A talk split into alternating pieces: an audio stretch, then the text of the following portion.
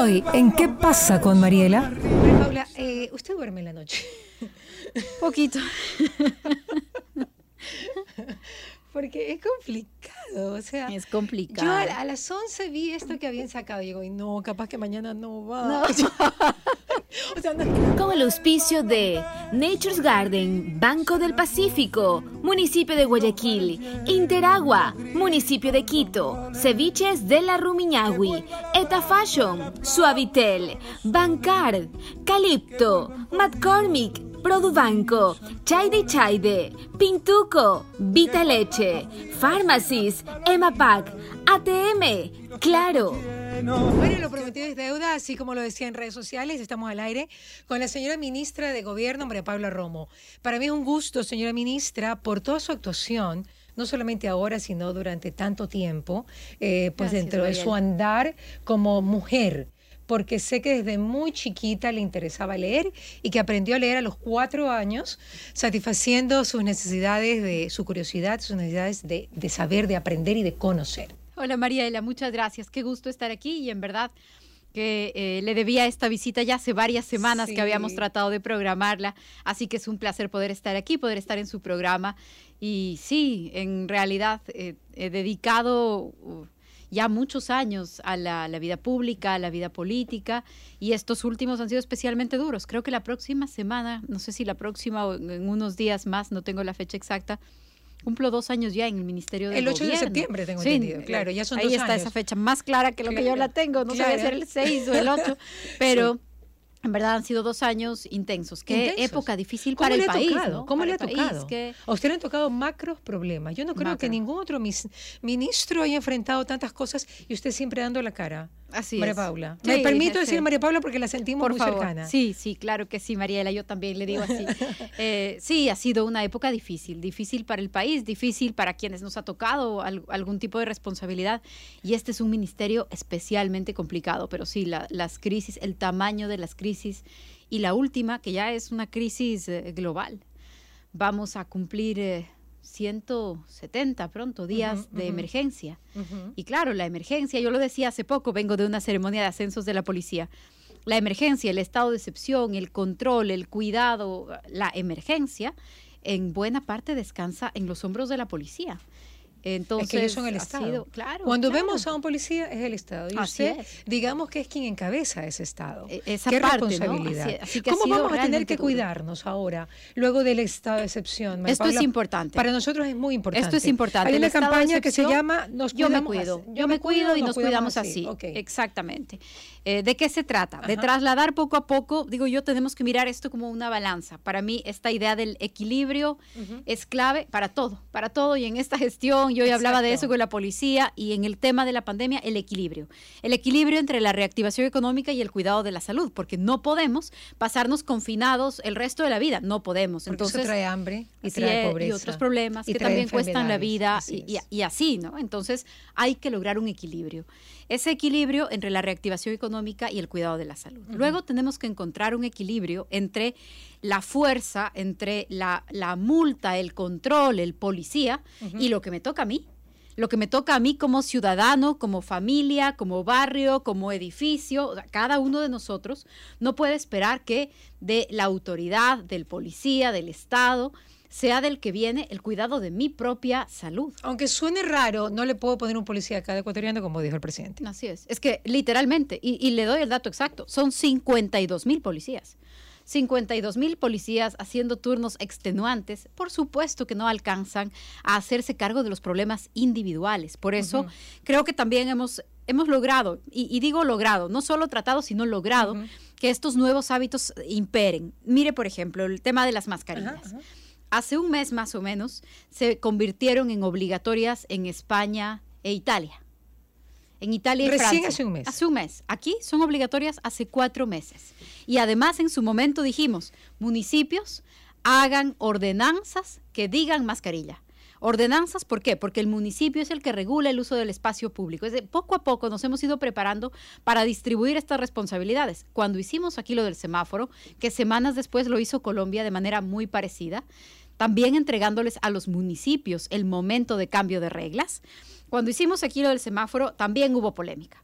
No hay una sola decisión que No, hayamos tomado obvio. que no sea polémica, No. así es, pero hay que tomarlas. Entonces, ya nos hemos preparado para que los COEs cantonales se han activado. Los municipios están mucho más involucrados. Yo diría que muchos municipios en capacidad de tomar a cargo los controles.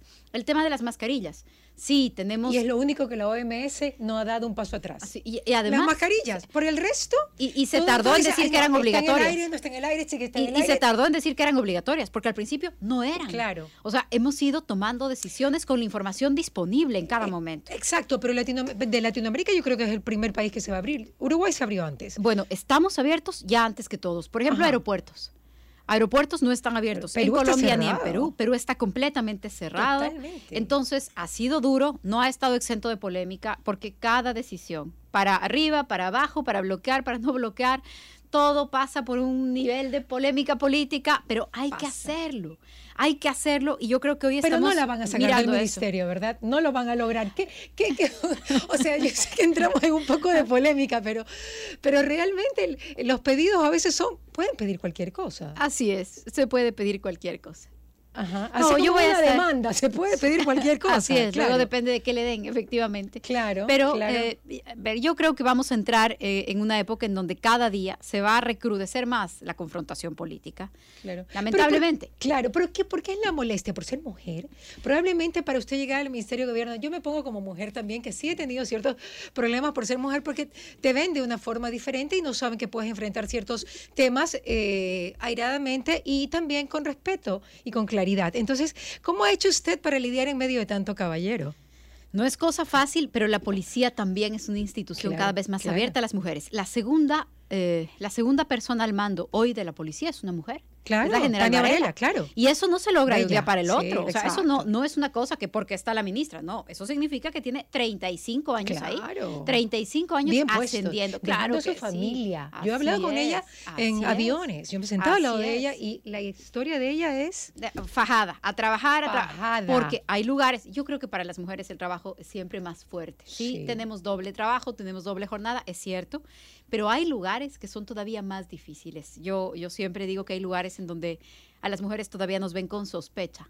¿Cómo con sospecha? con sospecha. ¿Qué hace usted aquí? Hay que averiguar qué hace aquí, ¿no? Porque cómo lo logró es imposible. Y hay que buscar alguna forma enredada de que haya llegado ahí. Y creo Ese es el titular de la revista. pero creo que además eh, el, eh, el examen para las mujeres claro. es diferente. Ajá. Incluso hay algunas cosas sobre las que yo veo que a veces me critican y yo digo que raro porque esto puesto en el perfil de un hombre sería mérito.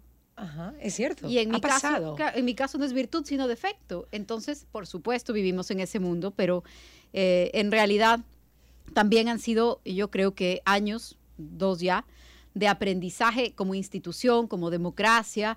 Soy la segunda mujer en ser ministra de gobierno en un ministerio que tiene 200 años. ¿Quién fue la primera? Ana Lucía Armijos. Tiene toda la razón. Ana Lucía Armijos fue durante algunos meses ministra de gobierno, también Ajá. en una época dura, ¿Con con, un gobierno que no culminó, con Maguad ah, con Maguad. en un gobierno que no culminó su periodo. Entonces, no, no fue Pero una no- época fácil No la la que le teníamos en la memoria. Y creo que fue unos pocos meses. Voy a averiguar Porque usted, exactamente yo la cuánto tenía a tiempo. usted como la primera ministra, pero vi una entrevista donde dice, y, y lo busqué en Google y no me salía. Claro. No, fue Ana Lucía Armijos, fue eh, la primera ministra de gobierno que Claro. hubo en el país. Claro. Es y la importancia que le ha dado también este gobierno al Ministerio de Gobierno, ¿no? Como su primer ministro. Sí, sí ha sido una época además en donde el papel del, del control, el tema de la emergencia, los problemas que hemos tenido, las nuevas amenazas de seguridad, el tema de la minería ilegal, las mafias, las organizaciones delictivas, eh, eh, no ha sido fácil. Y en verdad es un momento, yo lo decía la semana pasada, el nuestro es un gobierno que ha debido pasar una transición durísima, una transición de un régimen autoritario a uno democrático y entonces hay tensiones que no se entienden. ¿Y en qué momento, qué, cuál- qué fue lo que o sea, usted lo unió eh, en cierto momento con el presidente Correa, María Paula? Porque usted en principio pues simpatizaba con él. ¿Qué fue, cuál era ese punto de unión con el presidente Correa en esa época? Hace muchos, mm, hace muchos, muchos años ya en este punto, creo que más o menos Exacto. 14. eh, en, eh, ¿Cómo ha pasado el tiempo? Sí, así es. En, en esa época eh, nosotros ya habíamos organizado, habíamos fundado el movimiento Ruptura. Tiene 16 años. Claro. Eh, y, nosotros hacíamos política, estábamos organizados, buscábamos respuestas, éramos muy duros con los partidos tradicionales y más que con los partidos, con las propuestas. Decíamos, bueno, han pasado 25 años de democracia y siguen hablando de lo mismo. Eso en su momento nos permitió poner sobre la mesa muchas cosas que tal vez no se discutían en la política en ese momento. Yo recuerdo que había una demanda en la Corte Constitucional sobre uso de anticonceptivos. Y claro, y nosotros decíamos, no, es que los derechos de las mujeres y el tema de los anticonceptivos, había una discusión así, e-, eran anticonceptivos y anticonceptivos de emergencia. Hoy los temas de la diversidad sexual, del respeto de las mujeres, parecen evidentes. Y no hay un solo candidato que no se pronuncie sobre este tema, que no tenga una posición sobre este tema. Hace 16 años éramos unos locos hablando de esas cosas. ¿Y eso los unió? ¿De alguna manera? No, no, no, tampoco no eran esas cosas muy, eh, no eran esas cosas muy, Sino pero ¿en qué? ¿En qué tenían afinidad? En, esta crítica, digamos, al sistema, ¿no? Y en una gran preocupación sobre la necesidad de una reforma. Así que nosotros no fuimos parte de la campaña ni de la primera parte del gobierno. Tuvimos una alianza que duró un, poco tiempo para la Asamblea Constituyente. Luego una diferencia muy grande con la toma de la justicia. Y con estas prácticas autoritarias, con el uso de la justicia, con la censura, con la ley de comunicación, eso fue subiendo ya de temperatura y eh, estuvimos poco tiempo después ya en la oposición, en donde pasamos la mayor absoluta. parte. Absoluta, durísima, durísima de pelea, de cadena nacional, de, de juicios, de quitarnos el partido. Duro, como fue con todos sus críticos y todos sus opositores. Cuéntame, eh, María Paula, ¿cuál es el legado que usted cree que va a dejar este gobierno al Ecuador? Democracia, transparencia, decir las cosas con verdad, mirarnos al espejo, porque creo que estábamos viviendo una mentira, estábamos viviendo una mentira muy grande. ¿Por qué? el jaguar latinoamericano, no, no era verdad, nos estábamos comiendo hasta la camisa.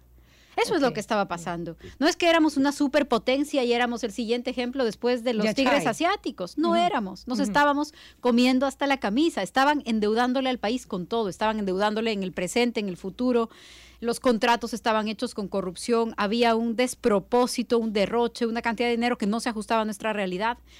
Creo yo que eso es parte también de esa, como un mundo paralelo en el que estábamos, en donde además no se decía nada, no se podía decir nada, no se podía criticar nada.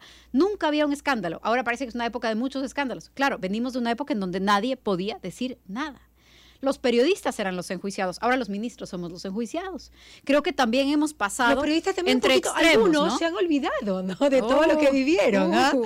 Yo digo, y ahora estos todos se dan entre ellos. O sea, es increíble, uno va a Twitter y es una es un ring. Sí, ojalá el próximo periodo sea, nuevamente usó la, la palabra de la que hablábamos hace un rato, ojalá el próximo sea un periodo de equilibrio porque creo que pasamos de un extremo al otro. Ojalá, ojalá por las leyes de la física, porque no estoy segura que nuestra voluntad y nuestra madurez nos lleven ahí, pero las leyes de la física que nos lleven ahí, eh, porque hemos pasado de un extremo a otro, de un extremo de un régimen corrupto, totalitario, abusivo, de derroche, a un momento, ¿no es cierto?, de libertades, que en muchos casos hay límites que se han excedido que yo creo que no debían cruzarse, límites ya del respeto a las personas, del respeto a la verdad, a nombre de la, de la libre expresión, por ejemplo.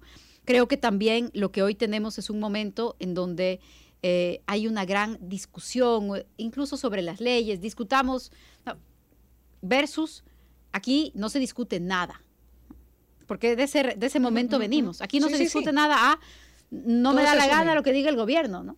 y lo que diga la ley.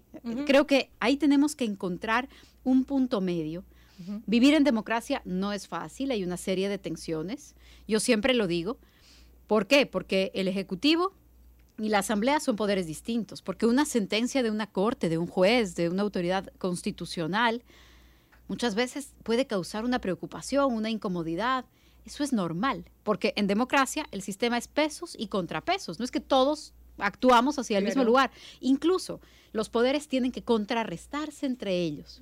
Pero creo que también ahí necesitamos hacer una especie de contrapeso. No es lo mismo que dedicarme a atacarte. No es lo mismo. María Paula, eh, ¿usted duerme en la noche?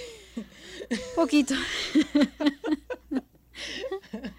Porque es complicado, o sea. Es complicado. Yo a, las 11 vi esto que habían sacado y digo, y no, capaz que mañana no va. O sea, no es que no me había preocupado por usted.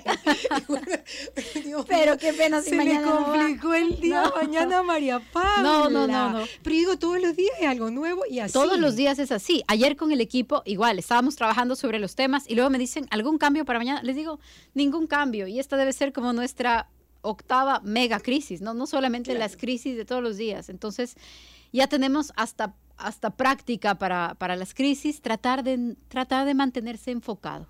Yo creo que eso también es importante porque la política, y sobre todo la política de hoy, la de las redes, está llena de distracciones. A mí eso es algo que me preocupa, porque muchas veces esas distracciones nos hacen olvidarnos lo importante. Lo importante, lo central, ¿qué es lo importante de mi trabajo? ¿Qué es lo importante del trabajo del Ministerio de Gobierno? Nosotros tenemos tareas eh, importantísimas, importantísimas. Hay que saber lo que pasa alrededor, pero no hay que desenfocarse. El ministerio tiene unas tareas y nosotros tenemos, y, yo lucho cada día para cumplamos nuestras tareas de hoy, hagamos lo que tenemos que hacer, no nos vayamos de la planificación, no perdamos el horizonte. Sí, una mujer con tantas, con tantos ideales, yo digo, en tanta urgencia, María Paula se le olvidó lo que realmente quería hacer antes de entrar al ministerio, porque todos los días hay que resolver algo.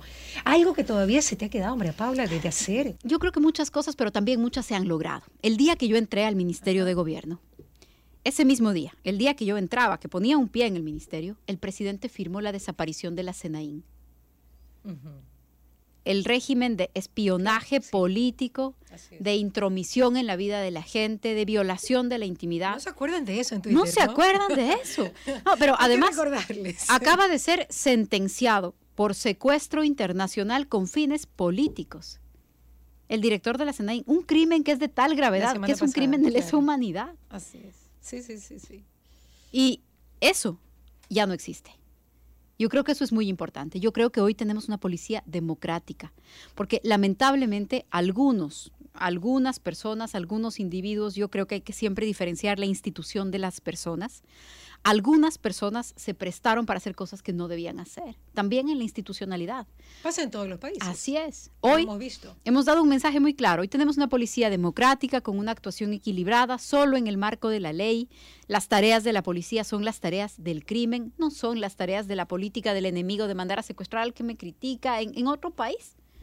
Porque eso es lo que estamos viendo, sentenciado, no, no, no, es, no es un rumor, no es un cuento, eso es lo que estamos viendo. Eso yo creo que es muy importante. Creo, y lo decía esta mañana en el ascenso, una policía comprometida con su gente. Ha sido una prueba de fuego la, la pandemia. El confinamiento, a mí se, me hacía chiquito el corazón cuando veía los videos en redes de la policía dando serenata a un barrio para que la gente aguante el encierro. Nosotros hemos tenido en este, en este proceso al menos 12 partos en los patrulleros. O sea, ahora los policías no solamente están para responder han atendido partos, han ido a dar serenatas, han estado con guitarras, han prendido su parlante para que... Eso, yo creo, esa es la policía que necesitamos. Por otro lado, también vamos decomisando 61 toneladas de cocaína.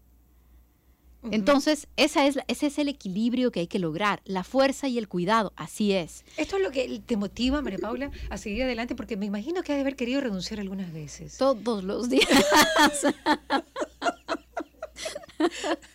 pero, pero creo que, creo que el compromiso va más allá.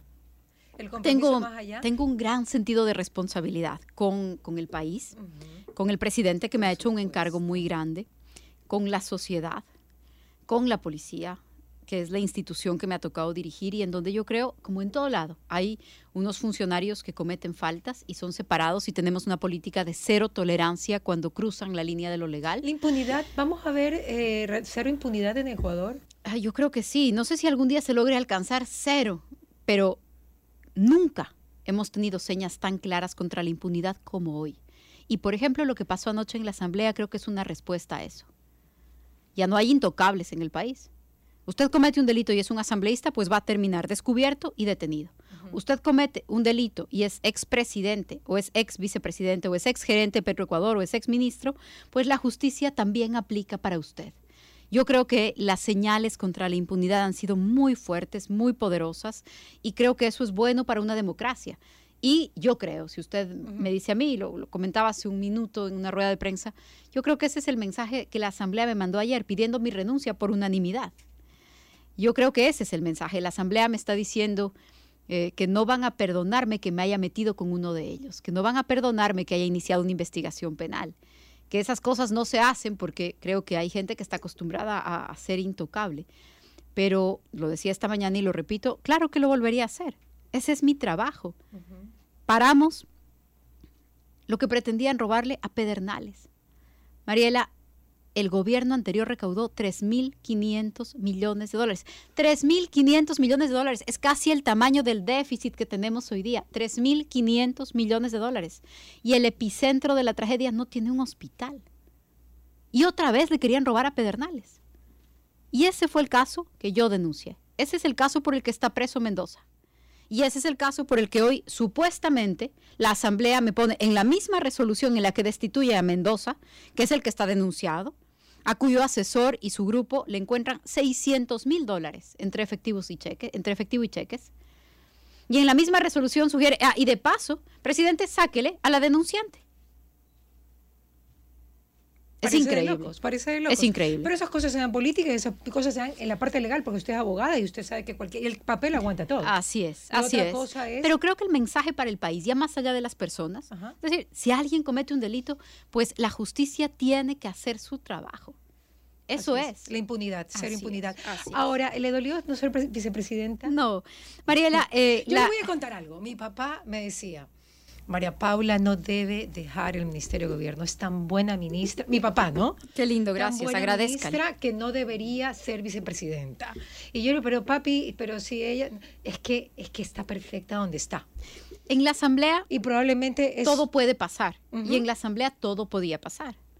Y el presidente sabía eso exactamente, que en la asamblea todo podía pasar. Por lo tanto, y lo digo porque lo ha dicho públicamente, elaboró una lista que a él le pudiera dar tranquilidad y confianza con cualquier resultado. Yo me siento honrada por haber sido parte de esa lista, por la confianza del presidente, porque estuve acompañada en esa lista de dos personas extraordinarias, de dos buenos funcionarios públicos y de dos queridos amigos. Y creo que no puede estar mejor ocupado el sillón de vicepresidente como está en este momento. María Alejandra es fabulosa, desde, desde cualquier punto de vista, profesional, personal, humano.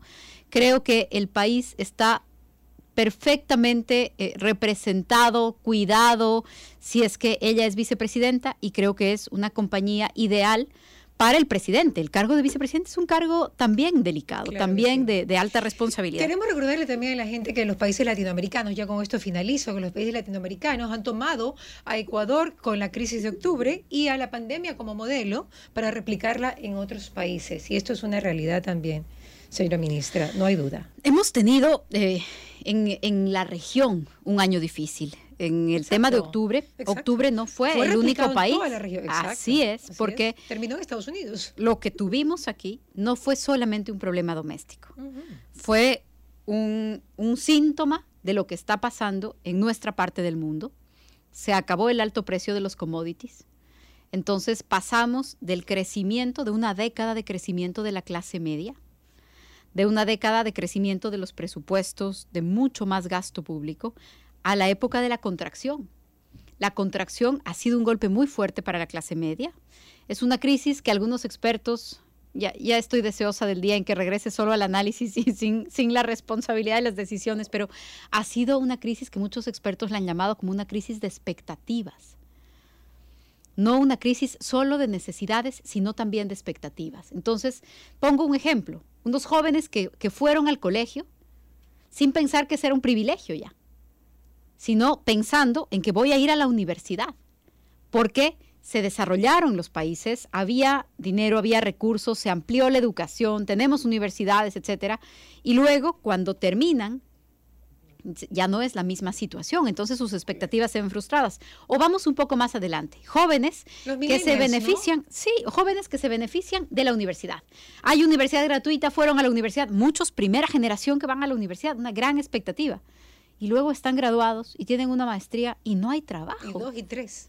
Y no hay trabajo. Y, y la remuneración a la que tenían expectativa no existe. Y eso hizo una explosión. Y eso, entonces, hay, hay una serie de cosas ahí y además de los intereses geopolíticos que se juegan en este continente, porque el tema Venezuela, eh, eh, hay una cantidad de cosas ahí.